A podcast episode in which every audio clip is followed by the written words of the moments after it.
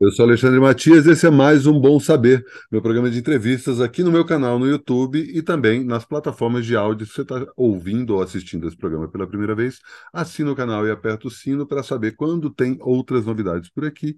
Mas deixa esse papo furado de internet para lá tenho o maior prazer de receber, depois de muito tempo, mas finalmente conseguimos sincronizar agendas, a querida Letícia Santinon, pesquisadora do audiovisual e também curadora da parte de cinema ali do Cineclube Cortina. Fala, Letícia, tudo bom? Tudo bom, Alexandre? Obrigada pelo convite. Prazer estar aqui. Finalmente a gente conseguiu sincronizar essas agendas nesses tempos de internet e loucuras e mil trabalhos, mas muito feliz de estar aqui. Agradeço a oportunidade. Imagina, é um prazer te receber para falar sobre cinema de uma forma bem ampla, né? Você começou a curadoria no Cine Cortina, aqui em São Paulo, logo depois desse período pandêmico. Eu queria justamente, né? O motivo de eu ter um canal no YouTube tem tá ligado intimamente a esse período pandêmico. Então, eu queria que você falasse até do que, que você estava fazendo antes da pandemia, como é que o fato da gente não ter mais sala de cinema num período considerável impactou no teu dia a dia? Teve live de cinema, né? Enfim, fala um pouco disso. É, como foi é, começar esse trabalho de curadoria, que é uma curadoria que, enfim, a gente aqui no Brasil não está muito acostumado, né? Porque a gente sempre trabalha com é, é, a questão dos lançamentos, ou no máximo tem um efeméride e tal, mas em outros países a gente tem cinemas que passam filmes de todas as épocas, de todos os estilos, que a gente não precisa, é exatamente o que você está fazendo exemplarmente ali no Cortina. Queria que você falasse um pouco disso, desse, dessa transição e mais especificamente da curadoria de cinema fora desse padrão de lançamentos. Perfeito, perfeito. É, Bom, tem algumas coisas, né? Eu acho que a gente pode até problematizar depois um pouco sobre esse termo curadoria, porque eu sempre tenho um lado meio crítico para a gente, né, falar. Mas acho que antes de, fazer, de falar sobre isso, acho que é importante dar um panorama também, né, do que eu trabalho, de como eu cheguei no Cortina, das coisas que eu fiz antes também, né? Eu trabalho com audiovisual já tem quase 15 anos, né? Faço, enfim, já passei por várias etapas, mas a minha especialização, que eu tenho experiência mesmo, é sempre nessa ponta da cadeia do audiovisual, que é a exibição e a distribuição. Então, eu trabalho como, trabalhei em distribuidoras, atualmente eu também desenvolvo trabalho em uma produtora que está abrindo um, um, braço de distribuição, eu estou ajudando a construir com eles, mas já passei por algumas distribuidoras, como a Vitrine Filmes, que me ajudou muito nessa formação de repertório, enfim, né, de lançamento de filmes brasileiros, eu trouxe muita coisa bacana.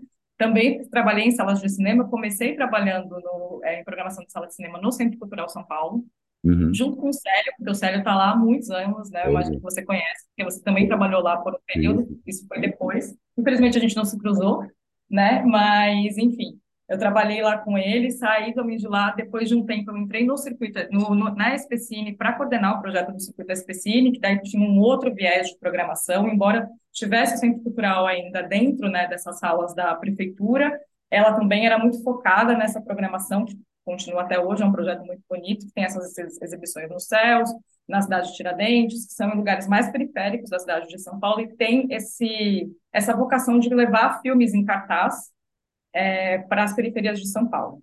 É basicamente é, e, isso que é a SPCIN, né? Acho legal até é, Basicamente. ela, ela faz alguma, numa, num sentido muito mais amplo, né? Porque além, além que tem a sala do Centro Cultural, tem a Olido, que, enfim, tem outras questões além da Olido, mas tem uma sala que é muito bonitinha, que fica ali na no Ipiranga, que é a Sala Roberto Santos, que está dentro de uma biblioteca, que também tem uma programação, que é uma programação, ela tem uma programação infantil, mas também é voltada mais para um público autor, assim, um cinema mais de autor, né? Mas ela ainda está dentro da chave do cinema em cartaz, é uma programação em cartaz, né? A minha, o meu repertório, né, acho de programação dentro de mostras, ele foi muito construído dentro do Centro Cultural, porque foi isso. Na época, mesmo antes de ter sido o SPCine, eu e o Célio, a gente implementou um programa que chamava CCSP em cartaz, depois de um tempo veio a SPCine, então já tinha, né, já tinham as duas salas de cinema, quando eu entrei não tinham as duas salas também, né, faz muito uhum. tempo isso. Então a gente fez, né, a gente criou assim esse meu repertório de conseguir produzir, né, de ter um repertório maior do, da cinematografia mundial e de ter um olhar para a criação de mostras foi construído muito ali. Com isso foi só, né, também sou uma pessoa que assiste muitos filmes, sempre fui muito ligado no cinema, faço pesquisa.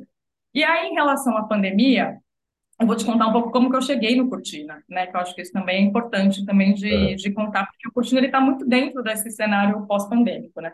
Quando foi final de 2019, que eu já tinha anunciado que eu ia sair da SPC, foi um pouco antes, né, da, de estourar a pandemia, eu conversei com os sócios do Cortina, com o Marcelo e com o Paulo na época, porque eles estavam com o projeto de abrir um cineclube em São Paulo. Na época, eu nem ser no centro ainda, eles estavam avaliando o lugar, tinha chegado é, indicação de uma outra pessoa para eles falarem sobre cinema, e a gente teve uma conversa que foi ótima. Então, a partir disso, a gente falou, não, vamos seguir em contato para você ajudando a gente. Eles, não necessariamente, eu seria chamada para fazer a programação com eles, que eles estavam estruturando, tinha muita coisa para acontecer, e a gente seguiu em contato. Pois bem, a gente falou, acho que depois disso, mais uma vez, logo depois veio a pandemia. Aí a gente ficou muito tempo sem se falar. Uhum. Muito tempo. Quando chegou eu não vou lembrar muito bem das datas, ainda mais depois da pandemia, mas eu acredito que foi entre final de 2020, começo de 2021, eles entraram em contato comigo de novo, falando, vamos montar, a gente vai seguir com o projeto, daí eles já estavam com esse lugar na República, isso já estava certo, eles já estavam começando a reforma, quando a gente vai fazer, a gente está esperando para ver como é que é a pandemia, né, porque estava tendo aqueles momentos, né, a pandemia, já tinha chegado vacina, então acho que foi isso, já estava chegando a vacina, já era 2021. Isso. Mas aí, enfim, né? Ao mesmo tempo tinha aqueles picos, né? A gente viveu um momento de muita trevas. A gente fez uma programação, na época a gente chegou a montar um estilo de programação que ela tinha muito mais cinema e tal, né? Uma programação mais extensa de cinema, menos com programação musical na sala, né? Porque a programação musical são outras pessoas que fazem, né? Não sou eu que faço. Mas a gente fez e aí foi evoluindo, né? Daí de lá para cá a gente foi falando de tempos em tempos, quando o projeto de fato engatou e falou, não, agora a gente vai conseguir abrir, porque, né, tem a pandemia, eles abriram, vai fazer um ano, né? Foi em julho do ano passado. Uhum. Aí, quando chegou mais ou menos em abril do ano passado, eles vieram falar comigo e falaram, não, então a gente gostaria mesmo que você continuasse com a gente, fizesse uma a programação, e a partir disso eu fiquei no Cortina e faço a programação junto com eles, né? Tem o Paulo, que é um dos sócios, que ele também é uma pessoa que é ligada ao audiovisual, ligada ao cinema, ele fecha a programação comigo, além de outros parceiros que a gente eventualmente traz, né, como mostras e festivais, algumas coisas que acontecem na sala, mas é isso, né, a gente começou fazendo desse, desse jeito que eu cheguei, né, e a pandemia, ela atrasou o projeto que a gente começou a conversar em 2019, entendeu? Então, só três anos depois, quase que ela foi, que o cinema foi inaugurado. E a pandemia também fez a gente viver um período que a gente até cogitou, como aconteceu também na música, a possibilidade da gente não ter é, sala de cinema, né? Em algum momento, do mesmo jeito que várias pessoas de música falaram, cara, será que o meu trabalho vai continuar existindo? A gente não sabia quando é que a gente podia sair desse pesadelo, e ao mesmo tempo num período em que os, as plataformas de streaming estavam cada vez mais consolidadas, outras tantas aproveitaram esse momento para lançar estúdios e outros, outros é, novos players nesse cenário, e, de um jeito ou de outro, o público é, é, desacostumou de ir ao cinema. Eu percebo aí não só pelo fato de eu sempre fui ao cinema e percebo que tem cada vez menos gente comparado com o que tinha antes da pandemia. Exatamente. Tem uma inércia, uma inércia da, do streaming, que ah, daqui a pouco está no streaming, para que, que eu vou sair de casa para ver isso? Eu queria que você falasse disso, especificamente do momento em que não sei se você cogitou isso, ah, será que a gente vai voltar a ter cinema ou não, mas como é que veio essa sensação na época e como foi lidar com o digital? E se houve algum aprendizado para esse, é, esse período que a gente atravessou?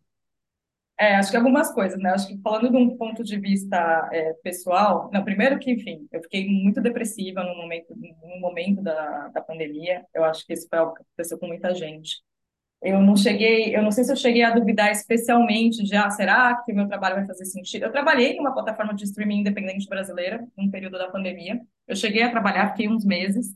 É uma plataforma de streaming que eu sei que ela ainda existe, ela é totalmente brasileira, mas ela é bem pequenininha, então também foi um aprendizado, para além do... A SPCine também tem uma plataforma de streaming, né, que é outra coisa. Então eu já tinha essa experiência, que era pequena de lá, e tive também durante a pandemia. Mas para além disso, assim, né, e dessa depressão e da gente muitas coisas passarem pela nossa cabeça nesse momento que foi bem difícil assim da pandemia, eu acho que a questão do público, ela vem isso a, a pandemia ela chega de uma maneira muito forte. Mas eu não acho que é só isso que afasta o público das salas de cinema muitas vezes. Eu acho que tem outras coisas, né? Primeira coisa, acho que antes de voltar isso na sala de cinema, eu comecei a fazer um mestrado na pandemia. e comecei a fazer um mestrado que eu tinha que fazer disciplina online. Eu, aliás, vou defender esse ano, né? Eu ainda estou nesse processo. Então, eu fui pesquisar cinema. Então, eu acho que são coisas, né? Um processo que, enfim, embora tenha sido e vem sendo muito difícil, né? Porque você fazer unir o seu trabalho com pesquisa, enfim, né? Fazer tudo isso é sempre muito pesado quando a gente tem muita coisa para fazer ele é um jeito também da gente continuar acreditando na cultura, continuar acreditando na arte. Então, para mim, isso tem sido, de uma certa forma, muito reconfortante. E me, me ajudou, me ajudou, me salvou muitas vezes. O mestrado que eu faço é uma pesquisa numa cineasta africana, que chama Sara Maldoror. Eu estudo sobre a circulação dos filmes dela aqui no Brasil. Então, embora não tenha a ver diretamente com programação, ela tem a ver com isso que eu sempre trabalhei, que é a difusão do cinema. Né? E eu acho que assim, a questão da sala, das pessoas nas salas de cinema, o cinema no Brasil, as salas de cinema no Brasil, elas já vinham sofrendo uma queda de público anteriormente. Claro que não todas as salas, e isso muito por conta do tipo de do mercado audiovisual que a gente tem no Brasil, que é um mercado muito dominado pelas, pelas empresas é, estrangeiras, pelas majors, que chegam e ocupam as salas de cinema. O Brasil nunca teve um número suficiente de sala de cinema para o tamanho do Brasil. Ele, no seu auge, não chegou a ter 4 mil salas de cinema, a gente está falando de um Brasil imenso, né? E ele nunca chegou, ele chegou próximo disso, mas não chegou. Depois da, da pandemia, esse número caiu bastante de salas de cinema, então é ainda mais triste. hoje? Você sabe? Olha, eu não sei te dizer um número certo hoje, mas eu acho que deve estar próximo dos 3 mil. Eu não sei te dizer. Eu posso até depois buscar esse dado e te confirmar, mas assim, muita sala fechou depois.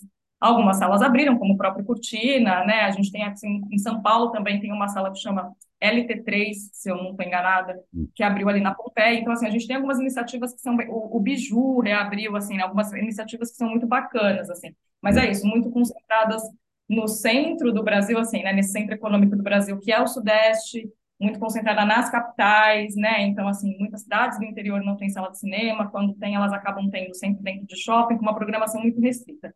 E isso, né, é, unido a isso, vai tendo uma. Um, um, as pessoas vão se acostumando a ir no cinema. As pessoas, por exemplo, para ver um filme brasileiro é sempre aquela loucura, entendeu? Não, você não consegue levar muito público, a não ser filmes muito específicos, muito mais populares. E aí fica se questionando como se a qualidade do cinema brasileiro fosse ruim. Isso é uma bobagem, isso é uma mentira, inclusive, uhum. né? Ou até mesmo cinemas mais independentes, né? A gente está falando, sei lá, muitas vezes um filme como um filme que lançou agora, o, o Sem Ursos do Panahi, que é maravilhoso, um dos maiores cineastas que existe, assim. É um filme que faz um, um número muito discreto de pessoas, entendeu? A gente está falando de um filme internacional que passa no Festival de Veneza e mesmo assim ele não consegue levar muita gente no cinema.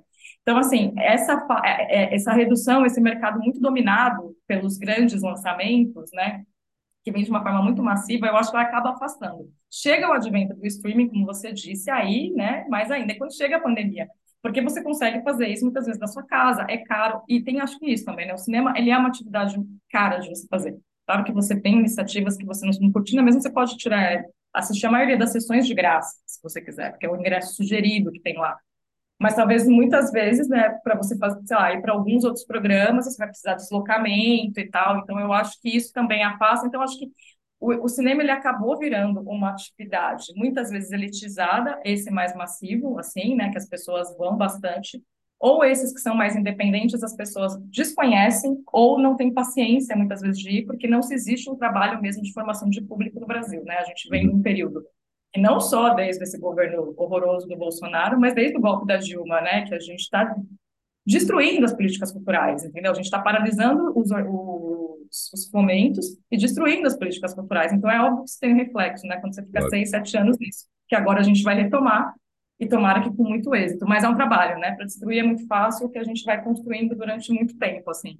Né? Então, eu acho que o, o, o, streaming ele vem de uma forma, e isso acaba mesmo acontecendo, as pessoas ficam às vezes com preguiça, mas eu acho que também tem um outro fenômeno, que, para além da facilidade e tal, eu acho que o fato da gente ter ficado tanto tempo confinado, sem ter esse, esse, quando a gente sai de casa, a gente muitas vezes não quer ficar dentro de uma sala assistindo um filme, a gente prefere ir para um outro, para outros eventos que tenham mais gente, sabe? Então, você prefere sair para tomar uma cerveja com seus amigos, você prefere, é uma, é, isso não tem esse dado, né? É uma observação assim do que eu faço. Você prefere sair para ir para um show, você prefere ficar ao ar livre muitas vezes, né? Então eu acho que são esses conjuntos de fatores que vai afastando um pouco as pessoas da sala de cinema e que a gente precisa trabalhar para conseguir conquistar, e isso leva muito tempo. Né? E ao mesmo tempo, como você mencionou, o Cortina é um cineclube. Eu queria que você falasse dessa característica do cineclube, porque as pessoas não A gente está vivendo essa realidade que o cinema é praticamente associado a uma diversão que acontece dentro do shopping center. E hoje é, você tem algumas iniciativas heróicas, como você mesmo mencionou, muito nos centros, nos principais centros, né, é, culturais e econômicos, e muitas iniciativas de quase individuais, né, são algumas pessoas que vão lá e na raça conseguem colocar, sabe, às vezes é uma pessoa que vai lá e consegue e cria tanto essa situação que a gente não sabe mais o que é cineclube, como a gente também não associa o fato do cinema ser uma atividade é, na rua, né, que a gente pode encontrar está andando na rua e de repente tem aí, aqui em São Paulo a gente ainda tem, felizmente, alguns exemplos, mas você está mencionando que ah, boa parte do, do, das cidades do Brasil não tem cinema, boa parte só tem cinema no shopping, né? Não sabe nem que existe a possibilidade de você ver um filme, sei lá, sem precisar se deslocar para um shopping. Queria que você falasse um pouco Exato. sobre é, eu, eu acho que tem, no caso do Cortina específico, né, ele é um cineclube, né, ele tem o um nome, né, de cineclube, mas, assim, dentro da ideia mais clássica que a gente conhece de cineclube, ele é um pouco diferente, né, eu entendo o Cortina muito mais como uma sala de cinema de rua, uhum. que ela é, é, ela está no cineclube, às vezes, muitas vezes dentro, dentro dessa programação, né, que é uma programação que traz filmes mais antigos, né, filmes de catálogo, então ela não está então, ela não precisa colocar filmes em cartaz, embora em alguns momentos a gente coloque filmes em cartaz, como a gente passou, sei lá, o After Sun, o Close, que eram filmes que a gente entende que tem a ver com o público do Cortina, são filmes, além de serem filmes muito bons, né? E que, uhum. de fato, foi muito, foi muito acertado da gente exibir na época, né? Mas ela não tem essa, é, esse costume de passar os filmes em cartaz. Passam, muitas vezes, esses filmes que são mais antigos, mas não tem aquela ideia mais clássica, eu acho, dos cineclubes, que são de ter sempre uma sessão com debate, que é isso que eu entendo, né? Historicamente, os cineclubes, eles são formados para uma sessão e uma conversa, né? Então, no Cortina tem sessões com debates, a gente já fez, a gente vai continuar fazendo, mas não são todas as sessões. Então, ela, ela, ele fica mais híbrido nesse caso, né? Ele tem essa vocação, mas ele também é, pode ser visto como uma sala de cinema de rua, que tem filmes que às vezes você quer rever, e tá ali, ou que você não viu na época que passou no cinema, porque você, sei lá, era muito pequeno, por exemplo, entendeu? Ou você nem era nascido, a depender da sua idade também. Então você vai, vai rever. Eu acho que as pessoas elas acabaram perdendo um pouco mesmo por conta disso. Acho que tem um outro fato que tem a ver com tudo, com tudo que a gente vive de dificuldade aqui no Brasil, né? As cidades estão muito violentas, né? Isso não é um fenômeno só de São Paulo, isso acontece em outros lugares, talvez em São Paulo esteja um pouco mais acentuado, mas acontece em outros lugares. Então, às vezes, a pessoa. E aí dá essas falsas ideias da gente ficar cada vez mais enclausurado, né? Então, só, você só ir no shopping, você vai num lugar que você está se sentindo mais seguro, né? Então, acho que as pessoas, a depender do, de onde fica essa sala, do horário que ela tem que. ela de como ela vai fazer para se locomover também, se ela não tem carro, ou se ela tem carro, se ela precisa pegar metrô, se tem uma linha de ônibus perto. Eu acho que tudo isso acaba sendo levado em conta para as pessoas voltarem a ter esse tipo de hábito. Acho que também no caso do Cortina, falando especificamente, o que ele tem de muito legal é o fato dele ter várias coisas, né? Então, ele tem um restaurante em cima, ele tem um bar, né? Então, você pode ir até lá e você pode continuar naquele lugar, que às vezes tem outras salas de cinema que não tem, né? Isso. E também tem outros eventos, né? Você vai ter, vai ter uma festa, né? muitas vezes, vai ter um show, né? Então, tem outras programações culturais, né?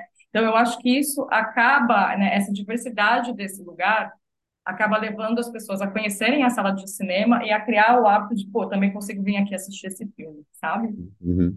Eu acho que isso acaba ajudando, mas é um hábito, assim, as pessoas, para elas voltarem a, a, ocupar as ruas, eu acho que é um trabalho árduo, assim, né? E que não depende só da, dos programadores culturais, depende muito que eles têm que oferecer, mas a gente tem que vir com um conjunto mesmo de políticas públicas em termos de pensar o espaço urbano, né, de pensar a cidade, das pessoas se sentirem, as pessoas terem como ir voltar para suas casas, das pessoas poderem ficar na rua sem se preocupar que alguém vai passar e levar o celular dela, ou sei lá, qualquer outra coisa que vai acontecer. Então, uhum. é um trabalho coletivo, né, e isso você falou, muitas vezes é uma pessoa que está fazendo isso, então, você é programador, você faz a programação lá do centro da Terra também, entendeu? Então, é isso, assim, a gente sabe a dificuldade que é a gente levar as pessoas para essas salas, para essas programações que a gente está fazendo, mas a gente tem que ter esse apoio mesmo de se pensar a cidade, que a gente tem que ocupar a cidade, né? E que não depende só da programação cultural, a gente tem que vir com um conjunto de políticas públicas para a população, enfim, circular é. e aproveitar.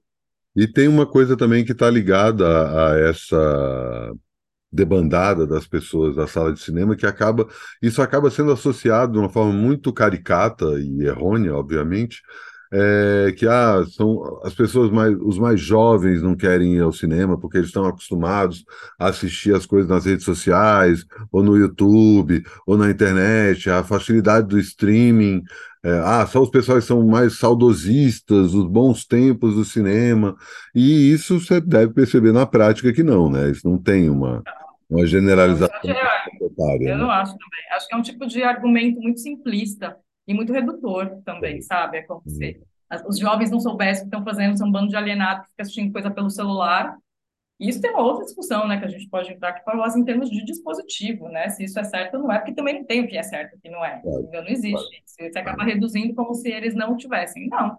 E eu acho que é, né, e, e, eu entendo, né, eu sempre penso muito também através desse viés de política pública de um modo geral, né, o, qual tipo de formação que a gente está oferecendo também para uma nova geração, se tem oferecido, sabe, para você depois vir exigir determinados tipos de comportamento e vir com esse argumento de, ah, no meu tempo era melhor, porque a gente fazia coisas assim. É, é, é injusto, né? No mínimo injusto falar isso. Mas pensando nisso, quando você fala, inclusive, queria que você falasse sobre o nome do seu cargo ser curadora. Você tem uma questão em relação a isso? É, não é uma curadoria? Sim. Como é que você faz a seleção dos filmes pensando nisso? Ah, eu vou trazer um público mais clássico, um público que é, nunca viu esse filme no cinema, ou esse filme, quando passou no cinema, é, não tinha, o público brasileiro não estava acostumado, enfim, falasse do seu, do seu é, especificamente nesse. Eu acho que assim, é, no caso, falando específico, né, no, no caso do Cortina, como a gente tem um. A gente tem sessões de cinema, mas a gente não tem muitas sessões ao longo da semana, né? A gente faz duas sessões à noite por três dias por semana, terça, quarta e quinta, geralmente. Uhum. E aí a gente tem duas sessões no sábado, mas três sessões no domingo, né? Então, a gente sempre procura ter mais de uma sessão, pelo menos passar mais de uma vez o filme numa semana, para quem perdeu num dia se quiser assistir.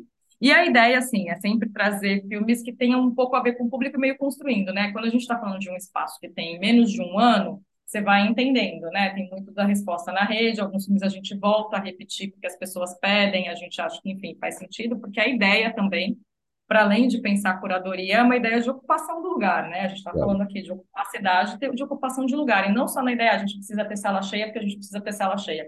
No caso específico do Cortina, diferente de outros exibidores, né? O Cortina ele nem precisa dessa renda do cinema. Eu falei, dá para você assistir o filme de graça lá, a maioria das vezes. Não precisa dessa renda para se manter. Então a ideia de ocupar é mesmo que as pessoas aproveitem o lugar. Mas eu acho que a, a questão aí, falando um pouco de curadoria, que eu problematizo um pouco, porque quando toda vez que a gente está falando de curadoria, eu, talvez você já tenha pensado isso também em termos de música, porque eu acho que independe se é cinema, independe da linguagem nesse caso. Uhum. Fica parecendo alguma coisa um pouco pedante que a gente está. Pode parecer, né? Uma coisa um pouco pedante, como se a gente estivesse pensando essa curadoria de uma forma assim. E, e muitas vezes, sem querer diminuir, porque não é diminuir, eu acho que é super difícil, a gente está montando uma grade de programação. Eu acho que é aí que está, entendeu? A gente está montando uma grade de programação que é algo que é muito poderoso, entendeu? E que é muito difícil de montar e que a gente precisa valorizar o trabalho de quem faz programação. Eu acho que a curadoria ela existe sim. Eu me apresento como curadora, mas eu acho que em poucos momentos a gente consegue pensar curadoria. Entendeu? Eu uhum. acho que na maioria das vezes a gente está pensando grade de programação, porque a curadoria ela vem, da, no meu entendimento, eu posso mudar de opinião um dia, Queria até que você me dissesse se você concorda com isso que eu estou falando ou não, por favor. É. Mas eu entendo que a curadoria, ela muitas vezes ela precisa partir de um fio condutor. A gente está trazendo aqui a partir de determinado tema ou a partir de determinado pensador, de determinado cineasta, de determinado artista, para a gente é, trazer essas discussões ou provocar determinadas provocar discussões aqui, entendeu? Pensamentos. Eu acho que isso a gente consegue fazer. Em alguns momentos a gente em alguns momentos isso rola, mas são poucos. Na maioria das vezes a gente está montando uma grade de programação que é tão importante quanto, que é tão difícil quanto montar. Uhum. Eu acho que só é isso que muda, assim, sabe? Às vezes fala que é curador e muitas vezes você não é, assim, porque eu também me apresento como assim, sou curadora e programadora de cinema, porque uma coisa não é melhor do que a outra. Elas são duas coisas diferentes, e são duas coisas que muitas vezes se complementam. É mais ou menos dentro disso, assim. É, eu concordo contigo, acho que são duas atividades paralelas, mas o que eu entendo por curador é quando você consegue exercer a sua autoria nessa escolha. O programador, não necessariamente. O programador, por exemplo, você seria só programadora do Cine Clube Cortina se você tivesse alguém em cima de você falando assim: não, esse filme que você gosta não vai passar porque não tem a ver com a temática que eu quero ah, não, vou fazer um, um cineclube de cultura pop. Não vai entrar esse filme mais cabeça, porque a curadoria que a gente está propondo é mais pop. E o que eu percebo como espectador é que sim, você exerce uma curadoria. Eu queria que você falasse sobre isso, né? O que, que é a sua curadoria pensando nisso? Um ano só é pouco tempo que você consegue para conseguir entender quem é o público, mas tem algumas pistas que já estão no ar, né? Tem alguns tipos de filme, alguns tipos de é, é, linguagem, gênero, enfim, fala um pouco do que da, da curadoria barra programação que você está fazendo lá. Não, perfeito. É, quando né, se, se, pensa na programação, né, quando eu penso, eu comentei, por exemplo, o nome do Paulo, que é também uma pessoa que está junto pensando a programação muitas vezes no Cortina, então quando a gente está discutindo, é muitas vezes quais são os filmes que a gente acha que seria interessante passar numa determinada programação. Então, recentemente, né, vou dar um exemplo assim para ficar mais concreto. Assim. Recentemente, é, eu pensei numa programação que tivesse, né, o Cortina é um lugar de música, né, a gente estava falando, ele tem show, tem festa, né. Então, as pessoas gostam muito isso, não só no Cortina, mas o público do Cortina especialmente gostam muito de um tipo de cinema é, assim, temporalmente, assim, né, em termos de período, a gente vê que no cinema década de 90, começo dos anos 2000, né, o que a gente vai prestando atenção, um cinema que seja mais pop, não pop no sentido de ser muito popular, mas assim, um cinema mais cult, esse pop cult que a gente conhece, assim, né? Então, a gente olhando isso, eu falei, bom, tem muitos filmes dessa época que tem a ver com música.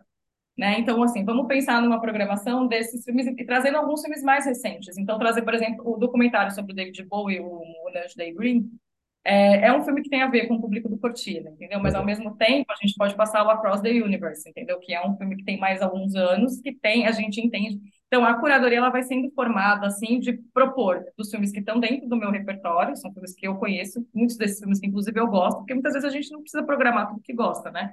Mas a gente tem que ter o repertório, assim filmes nesses casos que eu gosto muito, e de pensar essa programação que provavelmente vá, ser, vá de encontro com o público que frequenta Cortina.